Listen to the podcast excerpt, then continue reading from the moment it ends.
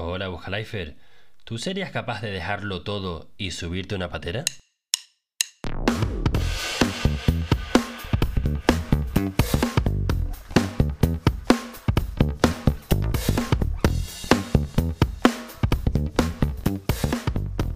Si es tu primera vez en Buscalifers, hola, soy Alejandro Gómez y estás escuchando un podcast en español donde hablamos de buscarnos la vida.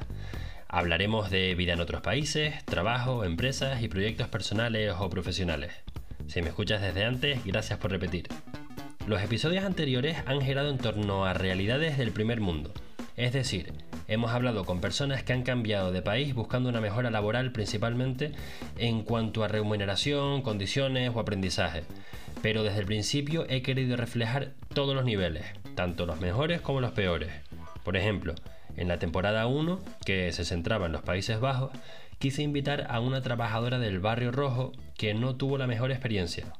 Em, desafortunadamente al final ella decidió no hacerlo y obviamente tenemos que respetarlo. Si has escuchado episodios recientes, sabrás que mi mujer y yo nos hemos venido a pasar una temporada a Tenerife, la isla donde crecimos.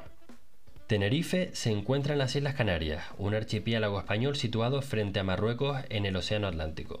Te recuerdo esto porque estando aquí nos hemos encontrado con que hay muchos inmigrantes procedentes de países africanos caminando por la calle y vendiendo pulseras en las esquinas.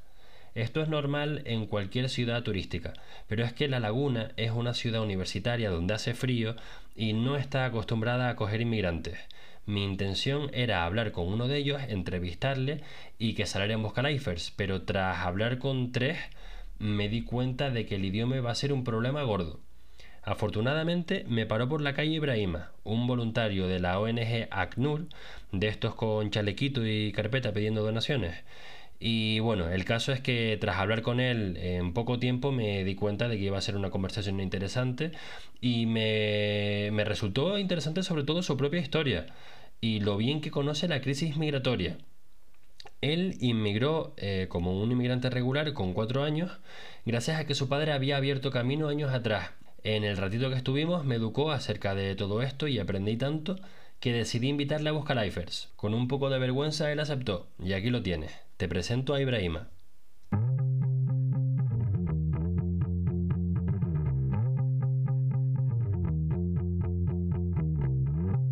Hola Ibrahima, bienvenido a Buscalifers. Hola, buenas tardes. Hoy quiero hablar de la inmigración que estamos viendo en La Laguna, una ciudad universitaria de Tenerife, pero antes me gustaría saber un poco acerca de ti. ¿Cuál es tu historia? Eh, mi historia es un poco más afortunada que la mayoría de los chicos que están aquí, ¿vale? Yo tengo la misma edad o muy parecida a la mayoría de ellos.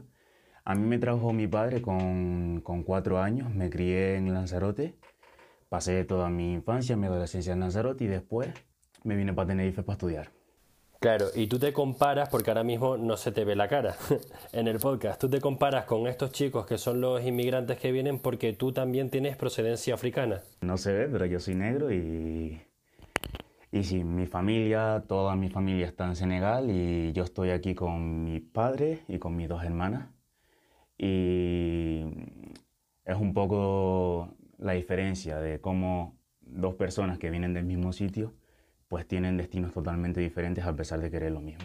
Claro, tú estás ahora mucho, muy en contacto con los inmigrantes porque estás siendo voluntario de una ONG que trabaja con ellos, ¿no? Exacto, sí. ¿Cuál es la ONG y cuál es su misión? Yo trabajo con ACNUR.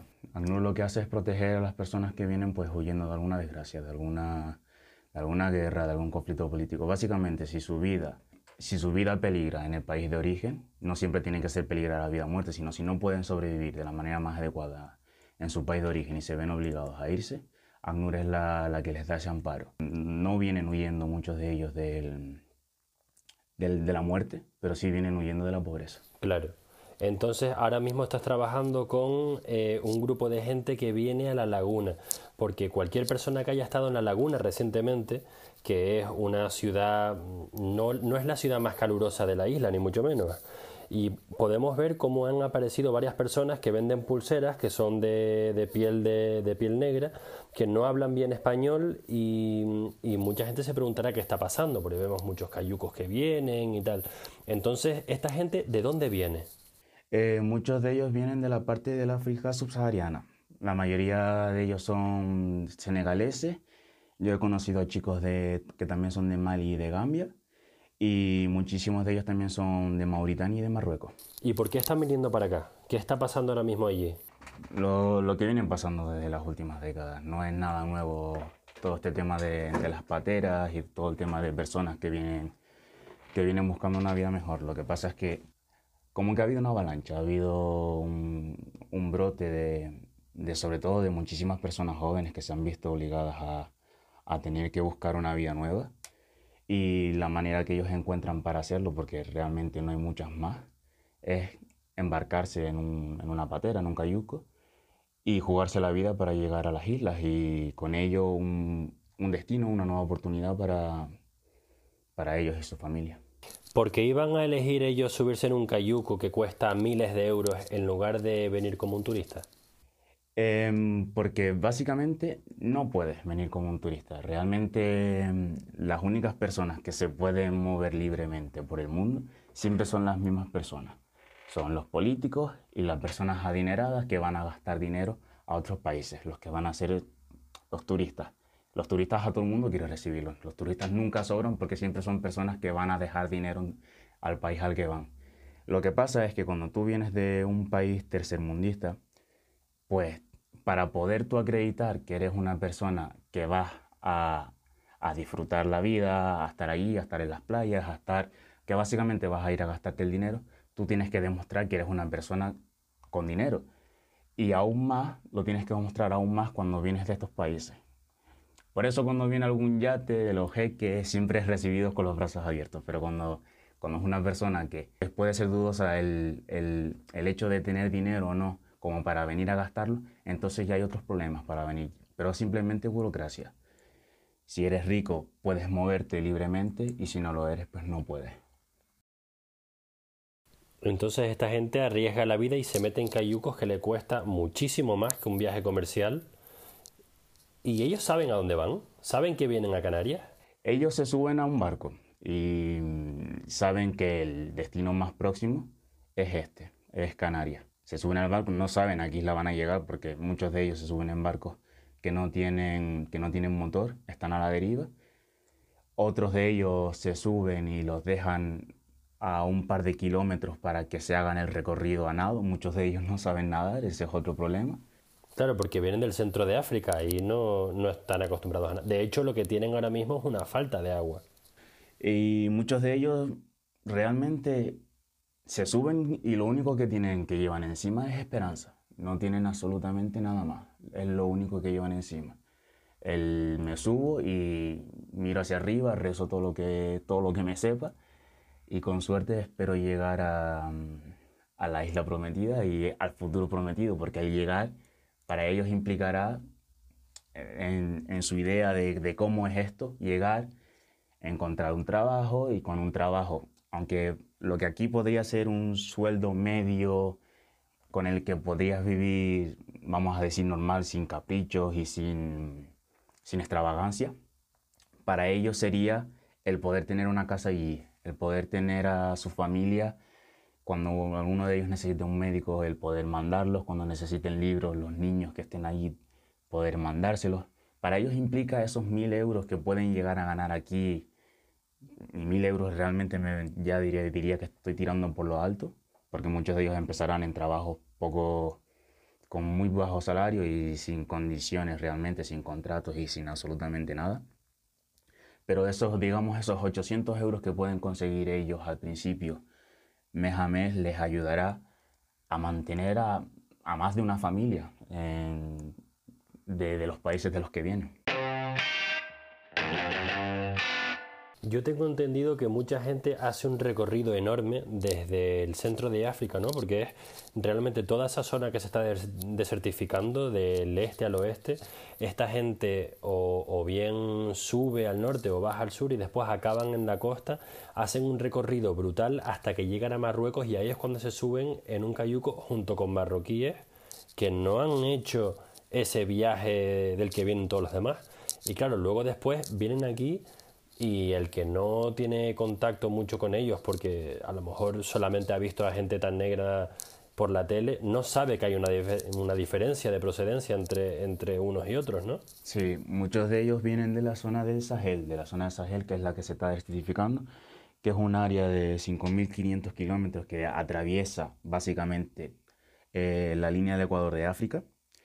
Y mm, hay dos caminos, realmente están los que vienen hacia este lado, los que vienen hacia el lado de Marruecos, y después están los que intentan llegar sobre la zona de Italia, los que llegan a Libia, a los puertos de Libia, para después coger, esos son los que, a los que suele coger Open Arms o Vikings, son, son, son esos dos trayectos, pero básicamente son esos tres, los puntos que realmente más cerca están de, de África hacia España es las Islas Canarias, la zona de Cádiz, ¿vale? la zona de Andalucía y la zona de Italia se suben a los barcos, pero realmente las procedencias, los que llegan aquí, a Canarias, son los que suelen estar más cerca de la zona, de, la zona este, es decir, Senegal, la zona de Mali, Níger, eh, y después los que, suelen, los que suelen ser de la zona centroafricana suelen ir hacia la zona de Libia, hacia, y después de ahí intentar llegar a, a las costas italianas.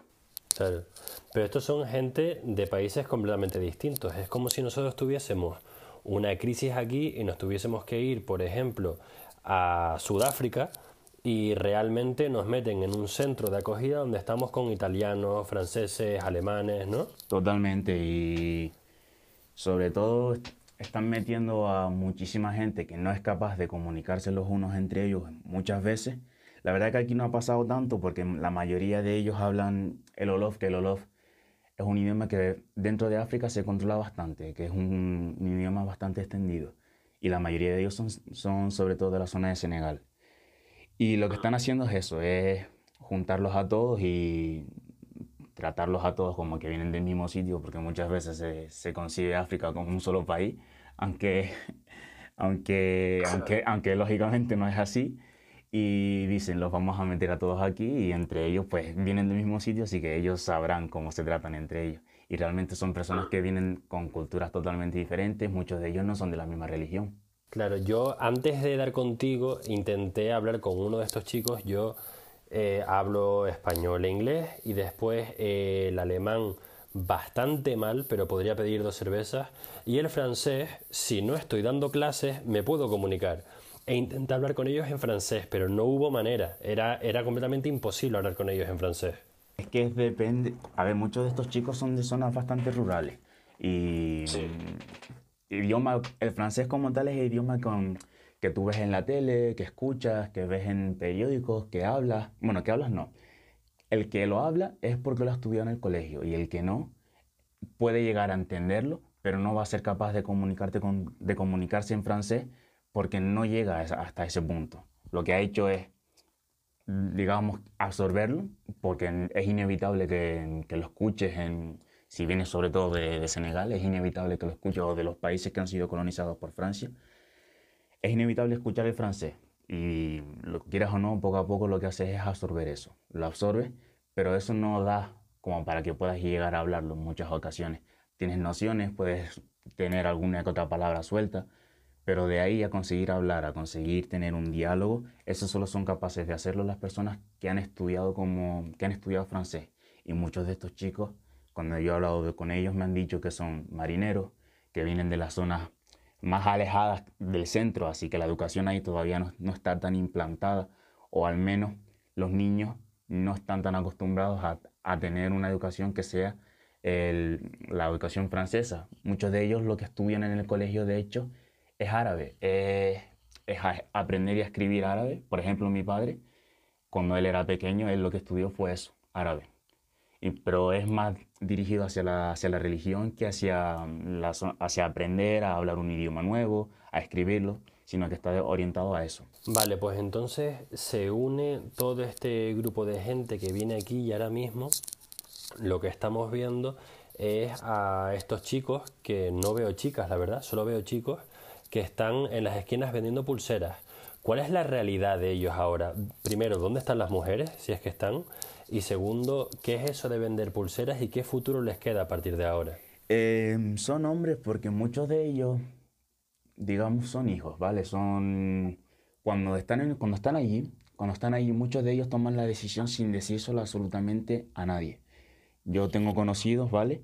que cuando se subieron a una patera, nadie sabía que estaban en una patera hasta que dos, tres meses después de no tener noticias de ellos, consiguieron establecer una llamada con, con sus familiares y decirle, mira, que ¿te acuerdas cuando me fui? Pues entonces hice esto. Muchos de ellos salen sin avisar, otros salen como, ¿sabes lo que se hace aquí de ahorrar para que en un futuro prepararse para cuando los hijos vayan a tener que ir a la universidad? Eso también se puede llegar a hacer. Se puede llegar a hacer, es decir, ese dineral que se van a gastar en una universidad, digamos, que hay algunas familias que deciden, pues, ahorrar y mandar a alguien de la familia, dentro de la familia, que quiera hacerlo, lógicamente, nadie va obligado, a alguien dentro de la familia que quiera hacerlo. Porque si esa persona consigue llegar y consigue tener, tener un trabajo en, en un futuro, básicamente será el que sostendrá a toda la familia y el que podrá, y el que podrá dar una segunda oportunidad a muchos de ellos. De hecho, muchos inmigrantes, gran parte de su sueldo lo destinan a ayudar a los familiares que, se, que están allí. El necesito unos libros, el necesito ir al médico porque no hay sanidad pública, necesito ir al médico, necesito una medicina, necesito esto, necesito lo otro. Y parte de ese sueldo siempre se va a destinar a ayudar a la familia. Y los que llegan, los que llegan aquí, en algún futuro pues se casarán y tendrán hijos y esos hijos serán personas como yo, muchos de ellos. Personas a las que traerán de, cuando son pequeños, que se criarán aquí y lo que, lo, que quieren conseguir con eso es dar un futuro, es dar Yo no sé qué sería... Yo, yo sé que en, que en mi país de origen no pasaría hambre porque Muchas veces las personas distinguen lo que es pobreza de, lo que es el hambre. Yo, Senegal es un país pobre, pero no es un país con hambre. Yo en mi país no pasaría hambre. Y seguramente iría, por cómo es mi madre y por cómo me han educado a mí, iría al colegio, iría, podría llegar a ir a la universidad, podría hacer absolutamente lo mismo que estoy haciendo aquí. Pero el hacerlo aquí me permite hacerlo en otras condiciones y me permite sobre todo decir, yo ya tengo la documentación española, yo ya tengo, yo ya tengo eso con lo que muchos de ellos ya están soñando y no he tenido que lucharlo igual que lo luchó mi padre, igual que lo luchó, que lo lucharon mis tíos, no he tenido que hacerlo y sin embargo las generaciones que, me, que vendrán después de mí tendrán la suerte de haber nacido, que es una suerte realmente, tendrán la suerte de haber de, de que mi padre ya hiciera ese trabajo, por decirlo de alguna manera, ya hiciera ese esfuerzo. Y sobre todo, la mayoría de ellos son hombres porque es una construcción social, es una construcción social. Hay mujeres, pero el porcentaje es muy, es muy pequeño. Y la mayoría de ellos son hombres porque cuando se reúne el dinero para, para mandar a alguien, se, se, se suele mandar pues a un hijo, a un hijo que es el que por decirlo de una manera, tiene más posibilidades de salir adelante. Y ese hijo es quien después traerá a su mujer y después esa mujer es quien después, ¿me entiendes? Es construcción social y es lo es un poco es una, es un poco anticuado, pero es así, es por construcción social. Se manda al hijo porque el hijo es es el cabeza, es el primogénito, es el que traerá el que traerá. No sé si me entiendes.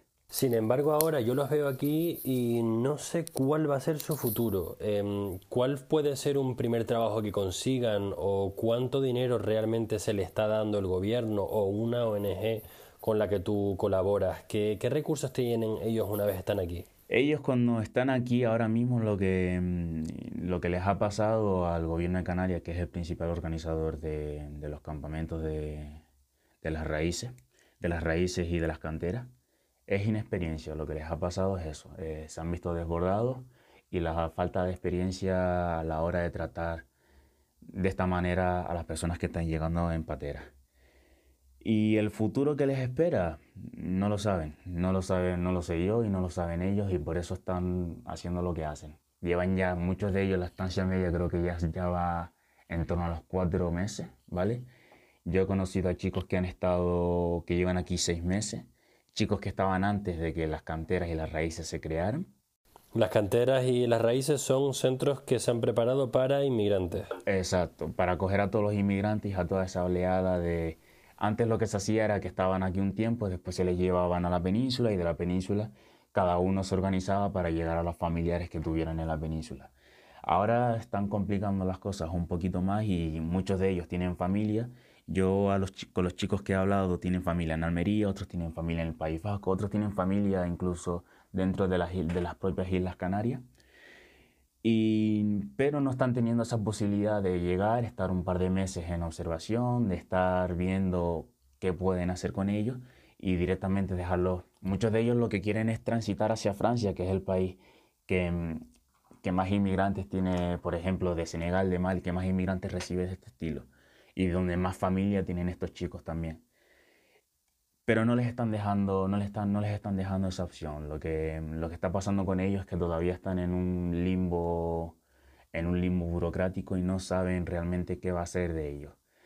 Yo hablé con unos chicos el otro día que me estaban diciendo que les, que les están diciendo de firmar unos documentos que ellos no entienden, que no les dejaban salir con el documento. De hecho, uno de los chicos me llamó y me dijo que si podía que si podía hablar con mi padre, porque mi padre es el que controla todo el tema de, de pasar de ser una persona sin documentación a ser una persona documentada.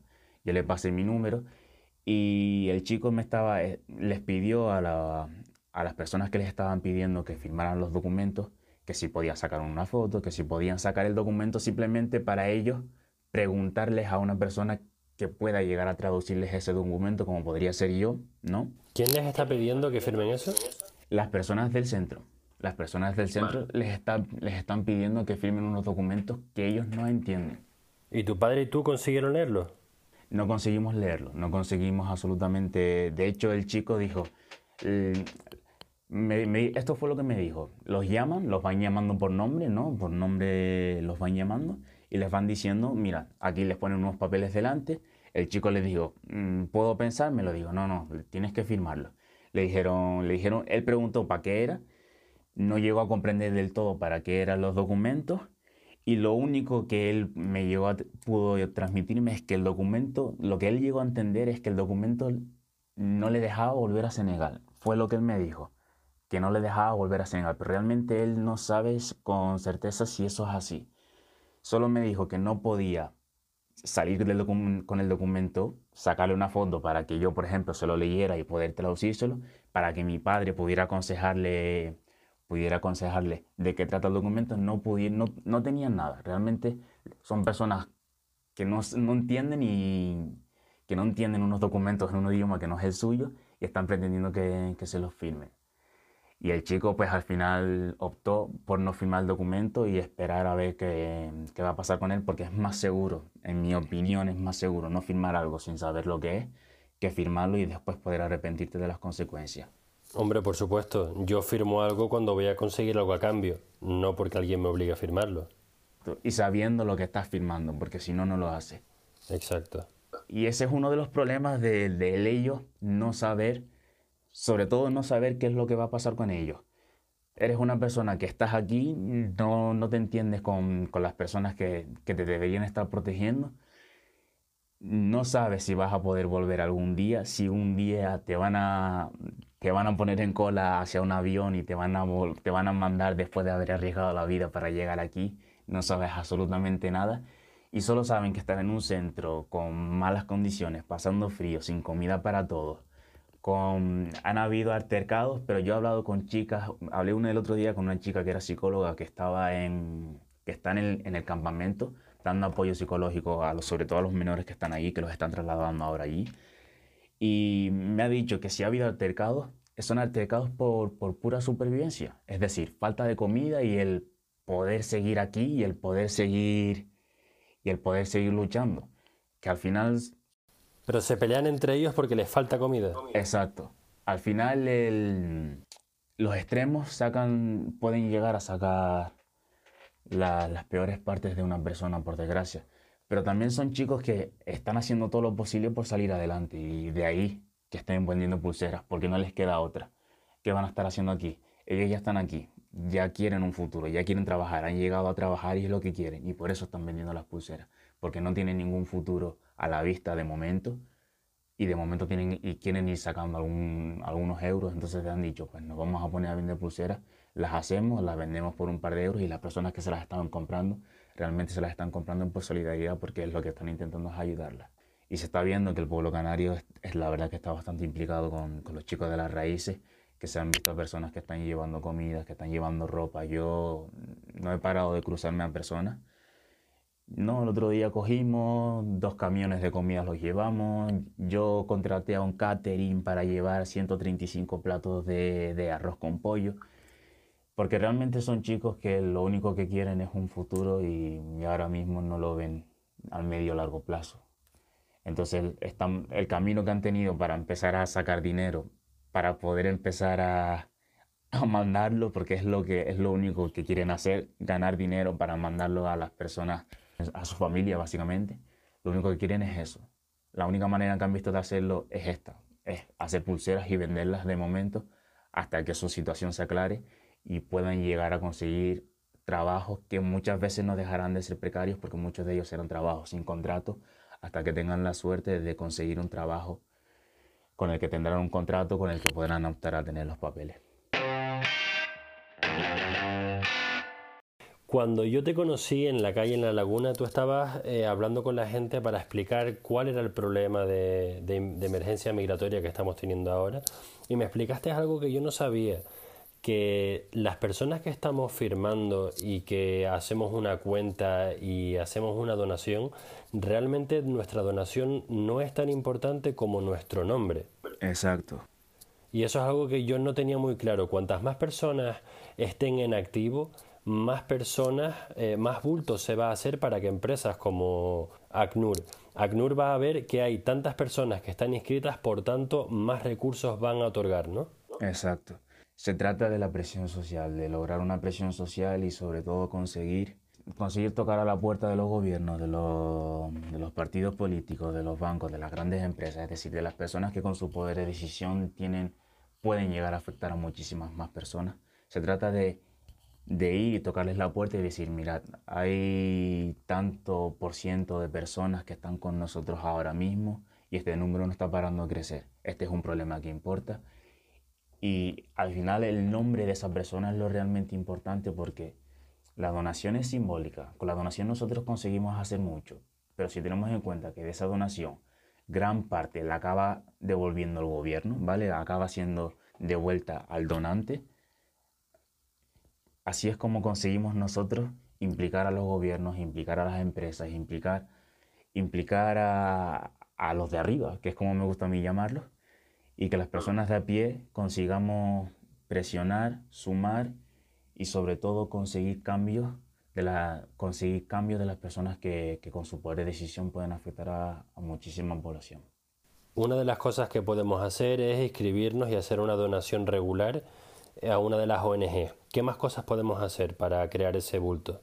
Ese bulto lo, se puede crear de un montón de maneras, eh, compartiendo información en redes sociales, eh, siendo voluntario de cualquiera de estas ONG hay muchas maneras de ayudar. Si eres una persona que ayudar está, que ayudar está en ti y tienes ese tiempo y esas ganas, puedes irte al país, puedes ser un voluntario de una ONG e ir al terreno y colaborador y, colaborar como, como voluntario de esa ONG.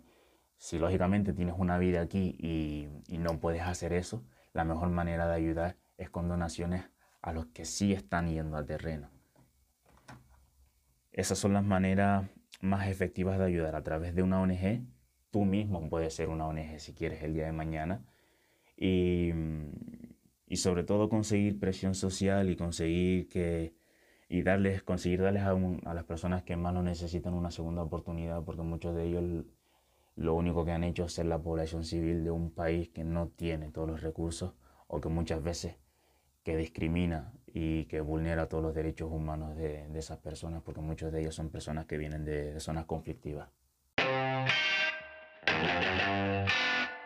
Pues muchas gracias Ibrahima, se nos agota el tiempo, pero antes de irnos te quiero hacer una pregunta que, o dos preguntas que les hacemos a los Buscalifers y contigo eh, va a ser muy interesante porque tú ahora mismo estás justo en contacto con gente que necesita unos recursos básicos. Y la pregunta es, ¿qué harías con un millón de euros? Sinceramente yo lo... Yo soy muy de, de creer en no me des pescado y enséñame a pescar. que, que, para mí a largo plazo es la, es la solución real. Lo que haría yo con un millón de euros es colegios, sinceramente. Colegios, educación, fomentar la educación. Pero no hay educación posible, no hay, no hay ese futuro posible si no hay unas infraestructuras también. Entonces, a mí me encantan las energías renovables. Serían, uno, serían una de las cosas que a mí más me gustaría estudiar, sinceramente. Y creo que África, el país con, o el, perdón, el continente con más, con más sol de todos, es, es algo que todavía no se está aprovechando al máximo. Con un billón de euros invertiría la mitad en energías renovables, es decir, energía solar, energía del viento. Y con el otro millón de, con, el, con, con el, la otra parte, el medio, con el otro medio millón, la invertiría en, en educación, en construir colegios, en, en llevar mesas, en llevar, cole, en, llevar, en llevar libros, pupitres, lápices, libretas, todo lo que haga falta. Creo que esas son las dos claves principales para que al menos no cambiar la vida de un montón de personas, pero cambiar la vida de una pequeña comunidad. Y un millón de euros tampoco va a ser un gran cambio. Entonces, esta pregunta un poco más personal para tu tiempo y tu futuro. Eh, sé que estás estudiando física, que me contaste, no sé muy bien en qué trabajo eh, quieres hacer, todavía no tienes esa experiencia del trabajador siendo tan joven, pero ¿Qué harías si no necesitaras trabajar por dinero nunca más? Eh, viajar. Viajar a todos lados. De hecho, siempre he dicho que si la vida no me va bien, me iría a alguna isla de esas donde, donde montar algún chiringuito de playa y donde la vida fuera súper barata y que, y que las cervezas costaran 50 céntimos o alguna cosa de esta y, viviría el resto de mi vida como un gurú de la playa, estando en la playa, viviendo tranquilo y sin preocupaciones de, de pagar impuestos, comprar una casa, alquiler, de esto y lo otro. Eso es lo que haría, sinceramente, si no tuviera que trabajar por dinero. Viajar y estar, básicamente, dejar de preocuparme por todo lo que nos preocupamos las personas cuando tenemos que levantarnos para, para ir a trabajar, pagar el alquiler, pagar la hipoteca, pagar, pagar todo lo que hay que pagar, porque ser adulto es pagar muchísimas cosas. y pues me quitaría todas esas preocupaciones, sinceramente, y lo único que haría es viajar y descubrir el mundo. Pues nada, Ibrahima, muchísimas gracias por condensar toda esta información en el espacio de tiempo reducido que tenemos y ha sido un placer tenerte en Buscalifers. Muchas gracias a ti, de verdad, y encantado de, de haber venido a tu programa y a ver si lo repetimos en otro momento. Venga, encantado. Y nos puedes, vas contando cómo evoluciona el tema de los inmigrantes y también tu vida. Perfecto, muchas gracias. Puedes conectar con Ibrahima a través de Instagram. En la foto y blanco y negro que voy a subir para anunciar este episodio voy a taguear su cuenta para que sepas a dónde puedes escribirle. Si has llegado hasta aquí, quiero conocerte. Te invito a que me escribas por Instagram un mensaje directo y me cuentes qué te parece el podcast, cómo lo mejorarías y si te gustaría hablar conmigo en un episodio, pues cuéntame cuál es tu historia. En Buscalifers nos interesan historias de inmigración, de emprendimiento, desarrollo personal y cualquier cosa que te haya hecho crecer. Espero tu mensaje. Hasta aquí hemos llegado esta semana, ha sido un placer hablar contigo y te espero la semana que viene.